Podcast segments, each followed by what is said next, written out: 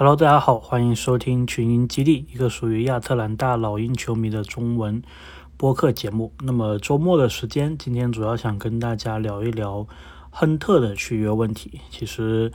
呃，这一个问题的话呢，也是老鹰休赛期可以去解决的一个问题。其实时间上的话呢，还是挺灵活的，一直到这个常规赛，好像是开打之前的几天都是可以进行续约的。那么之前。根据这一个并不是非常靠谱的 Drake Fisher 他的一个报告，是说老鹰跟亨特的续约呢，其实是有一定的呃进展的。老鹰的报价和最终亨特方面想要的一个报价，据说是相差了两千万美金。那么我也有去听国外的一些老鹰的播客节目，他们分析的呢，就是大概可能是老鹰是给了一个。四年六千万的这么一个合同，然后亨特可能是想要一个四年八千万，也就我们按每年来算的话呢，老鹰可能想给亨特一千五百万的这么一个报价，然后亨特是想要两千万，当然这个数字可能也是有一定差异，比如说是这个一千六百万和这个呃两千一百万也是有可能的，但是大概我们知道双方的一个分歧。呃，是在什么样的一个情况？那么今天主要就想探讨一下，说我们呃续亨特多少钱合适，然后也是预计一下会不会这个休赛期能够续约成功。呃，我自己的看法呢，我是觉得怎么说呢？我是觉得亨特肯定首先是他是老鹰想留的一个球员，这个是肯定的。呃，特别是这么两年来，我们在侧翼这个位置。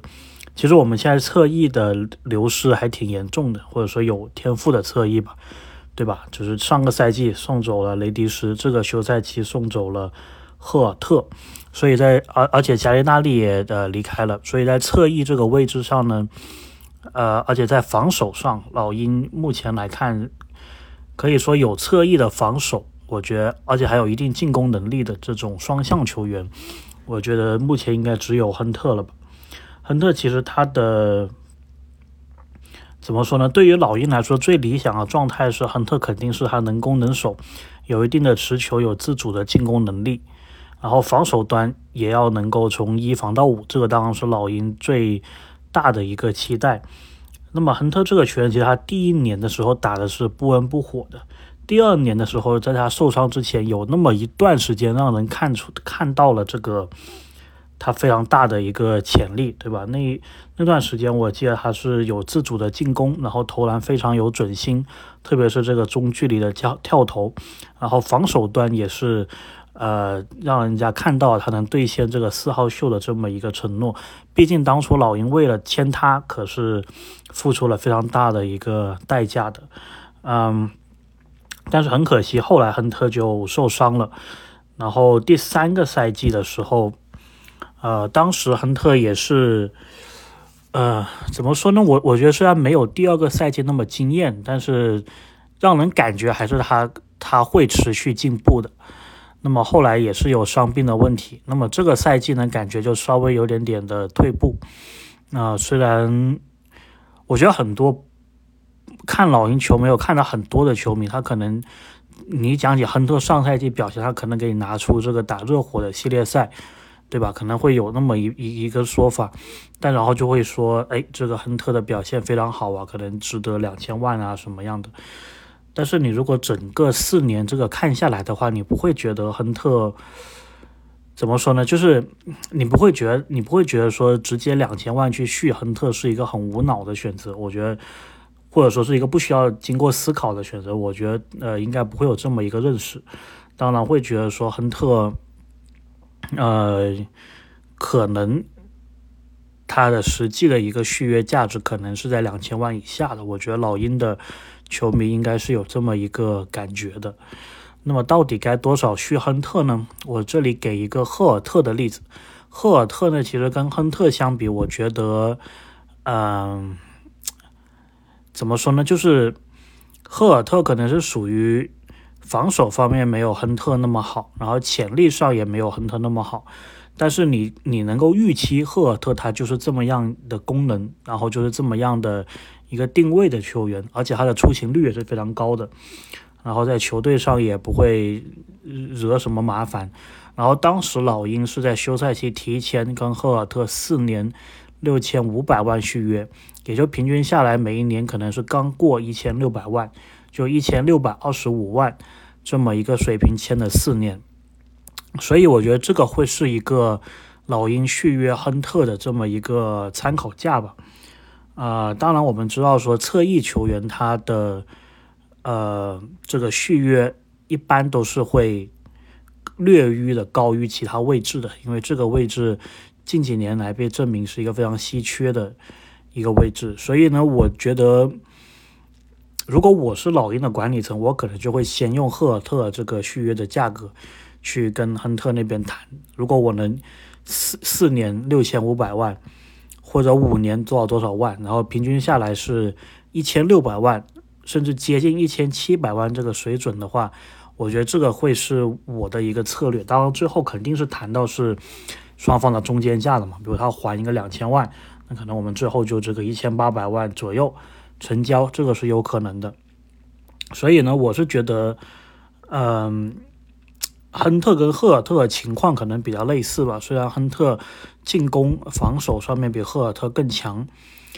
呃，然后潜力，如如果我们觉得还有潜力可以挖的话，当他已经即将进入二十四岁还是二十五岁，然后是他 NBA 第五个球季，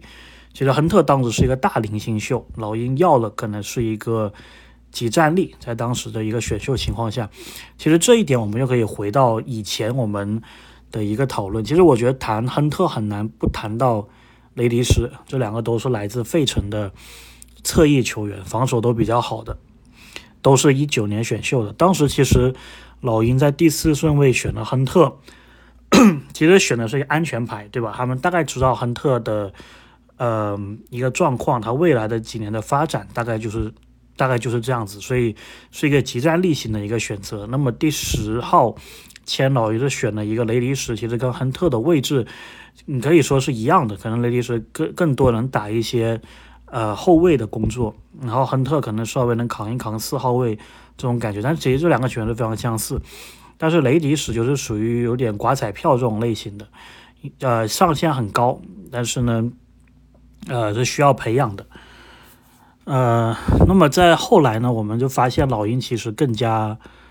偏向于啊亨特这个类型的。那么雷迪什后来也跟老鹰也是有点不欢而散吧。所以就是回到我们所说的那个话题，我觉得老鹰肯定是想续亨特的，然后甚至是想以这个赫尔特的一个价值去续约亨特。那么我自己觉得呢？首先有几件事情，我觉得可以排除的。我觉得你如果想用一千五百万以下去续亨特，这个是不可能发生的啊！你想用，如果亨特方面想要两千五百万以上的这个价格，我觉得这个也是不可能发生的。也就是说，亨特它的价值，你大概可以理解为是在是大于等于赫尔特。然后肯定是小于柯林斯，因为柯林斯是两千五百万嘛，所以我觉得就是在这个区间。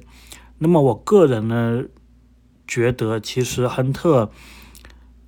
如如果我是老鹰管理层，我最高最高我就会出到两千万每一年，然后我可能给你一个，实在不行我可能给你一个四年的，然后最后是一个给给给你个四加一，对吧？四年，然后最后一年是一个。呃，球队选项，然后每年两千万的一个薪资，这个可能是我觉得我作为老鹰管理层能够给到的最多的呃一个钱了。如果高于这个价格，高于这个要价的话呢，我可能我就不会选择在休赛期去提前续约你。当然，对于老鹰来说，他们并不一定是要急着这个休赛期续约的。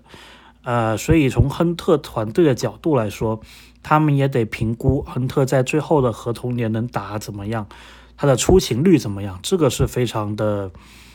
呃有意思的一点。你说如果亨特像之前的四年的状况都有差不多这个四分之一、三分之一的球季都是打不了，甚至更长时间的话，他第四年结束之后，那个价值肯定是会比现在要低的。所以亨特方面呢，他们也是有一定的这个。呃，续约的压力的，所以我其实觉得，如果现在在老鹰跟亨特谈判，老鹰给这个赫尔特的价码，亨特方面想要两千万的价码，其实最后我觉得老鹰应该不太会主动去改变这个价码，因为他们知道你亨特可能最后一年是冒着一个受伤或者冒着一个打不出来的呃这么一个情况的，所以就是问题就是你亨特方面愿不愿意去赌自己。如果你赌得好的话，你当然下个赛季打得好，你是有底气去叫这个两千万或者两千五百万这么一个加码的。那么那个时候老鹰就会处在一个比较被动的情况。当然，目前为止，我觉得亨特是属于一个比较被动的，因为比如说你下个赛季还是像之前四年一样受伤，然后缺席呃一部分的比赛。我觉得老鹰方面甚至就会咬死，就说我就一千六百万来续你了。那么其他球队呢？NBA 的其他二十九支球队估计也会有这么一个相似的想法。呃，不排除可能其他球队会给个两千万以上的，因为很难说嘛。一年之后，可能有些球队就是需要这一个位置，可能会开两千万以上的。那么其实老鹰那个时候也是可以选择匹配。当当然，从目前我的角度来说，我觉得我的底线可能是，呃，最高最高我不会给两千万以上的。然后，我可以在合同上可以加一些激励条款的，或者说我的那个金额设置，我可以是前面几年我给你多一些，然后是一个就是每年递减的这么一个薪资。因为其实这个也符合老鹰的一个情况，因为在一年后我们有可能可以提前续约奥孔古。两年后，我们可能可以提前续约，呃，穆雷，或者说是必须要呃续约穆雷。所以，如果我们把亨特的合同设置成一个递减的，我年限给你多一些的话，呃，我觉得这个有可能也是会是最后双方的一个成交方案吧。比如说，我是五年合同，对吧？每年大概一千八百万的，然后我前面三年给你。非常多的钱，然后后面两年稍微少一些，那这样子老鹰在后续的操作就比较灵活，而且我们还会面临这个卡佩拉的问题、博格丹的问题，所以其实也是怎么说呢，也是挺头疼的。我觉得对于老鹰来说，那么亨特的续约呢，我觉得还有一个潜在的一个观察点吧，因为现在老鹰的一个结构就相当于是两个全明星级别的球员，然后再加上一些比较好用的。呃，这个二线球员嘛，比如卡佩拉、柯林斯啊、博格丹这样子的球员去拼去拼成绩。那么亨特加柯林斯，如果亨特最后是以这大概一千五百万或者两千万续约起来的话呢，其实亨特加柯林斯的这一个薪资，他们两个加起来再搭其他球员或者选秀签的话，这个就会。几乎成了老鹰想要去梭哈第三位全明星级别球员的主要的一个谈判筹码了。我自己会这么认为的，因为你无论是从薪资上来看，无论是从年龄上来看，无论是从位置上的需求来看，这个都是有可能的。柯林斯加亨特，然后可能就换一个三号位、四号位比较顶级的。一个球员，比如说我现在能想到的，可能就是杰伦布朗，对吧？你用柯林斯加亨特再加选秀签去换杰伦布朗，组成一个三巨头，我觉得这个是有可能的。所以亨特最后这个续约的薪水，其实也某种程度上能够决定老鹰后续的一个一个交易的一个情况吧。嗯，当然，如果我还是回到那个观点，如果我是老鹰管理层的话。我就是抛出赫尔特这个报价，然后我不，我不需要急着跟你去续约，对吧？压力在你那边，就等看看下个赛季你打完是怎么样的一个情况。那么当然最好的情况是一千六百多万你不接收，然后你下赛季打个很好的水平。那如果我是老鹰管理层，你下赛季打得非常好，我之后是愿意给你再增加一个钱的。这样子其实是一个双赢的一个情况了。呃，因为你有时你直接先给了一个大合同，你可能比较担心的是，他就有一个懒散或者有一个松懈的心理，对吧？我拿这个钱，然后可能我又小伤大养啊，我又打的这个一般般了，因为我毕竟接下来都是有保障的嘛。所以其实就讲着讲着，我突然发现，其实作为球队管理层来说，他们其实这个时间点是很好的，可以运用激将法的一个方式，对吧？我给你报价报的低一点，我刺激一下你，让你下赛季打的比较好，然后我们再开始真正的谈判。啊，我觉得这个这个方式倒还是还是蛮有意思的，对吧？如果你觉得你不值赫，哦，你你你值得比赫尔特更多，那你就打得比赫尔特好，证明给我看，对吧？然后我觉得老鹰管理层这个操作还是还是挺好的。嗯，当我们看骑士方面，其实对这个塞克斯顿好像也有个类似的一个处理，但是我觉得塞克斯顿那个报价实在是。实在是太低了。当然，骑士方面他们也有自己的一个考虑嘛。但是，但是从管理层角度来说，他们这一招可能就是有点点激将，对吧？我说，我就觉得你值这个钱，你下来去打好点，我们再谈。所以，嗯，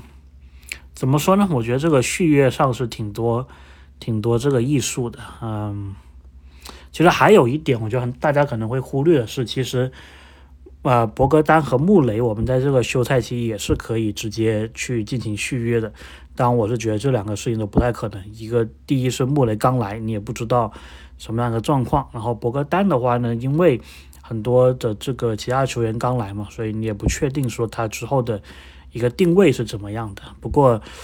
呃，如果有什么新闻说穆雷或者博格丹呃续约了，那也也我们到时候也可以再拿出来讨论一下。那么，对，所以今天这期节目就大概跟他跟大家讲一下亨特的这么一个观察和我自己的一个看法吧。那么最后做一个小的总结：如果我是老鹰管理层，我肯定是希望用赫尔特的一个价码去呃续亨特的。然后我也知道说不可能亨特会赚的比赫尔特少，至少这个四年六千五百万这个钱肯定是肯定是要的。那么呢，我如果我是老鹰管理层的话，我目前这个时间点，我会最多愿意就是两千万四年或者四加一加个球队选项的这么一个情况去续你。如果你不愿意的话，那我觉得我就反正我也不急嘛，我就等着，因为我觉得亚亨特是压力更多的那一方，那就等下赛季结束之后我再去续约，说不定我就能续的。比这个价要差不多了，或者甚至是低于赫尔特这么一个价格。嗯，对。然后无论老鹰有什么样的操作，我觉得续约亨特的话，以后如果老鹰真的要再去来一个第三个全明星的话，应该就是柯林斯和亨特作为主要的一个交易的包裹了。呃，至少在未来一两年是的。你说之后奥孔古如果也是差不多一千多万这样打呃这样续约的话。呃，有可能吧，有可能这个包裹就变成这个柯林斯、奥孔古，或者就是就他们三个当中的三个，或者他们三个当中的两个，有可能是这么一个状况。呃，那我们今天大概就聊这么多，然后我们下期再见。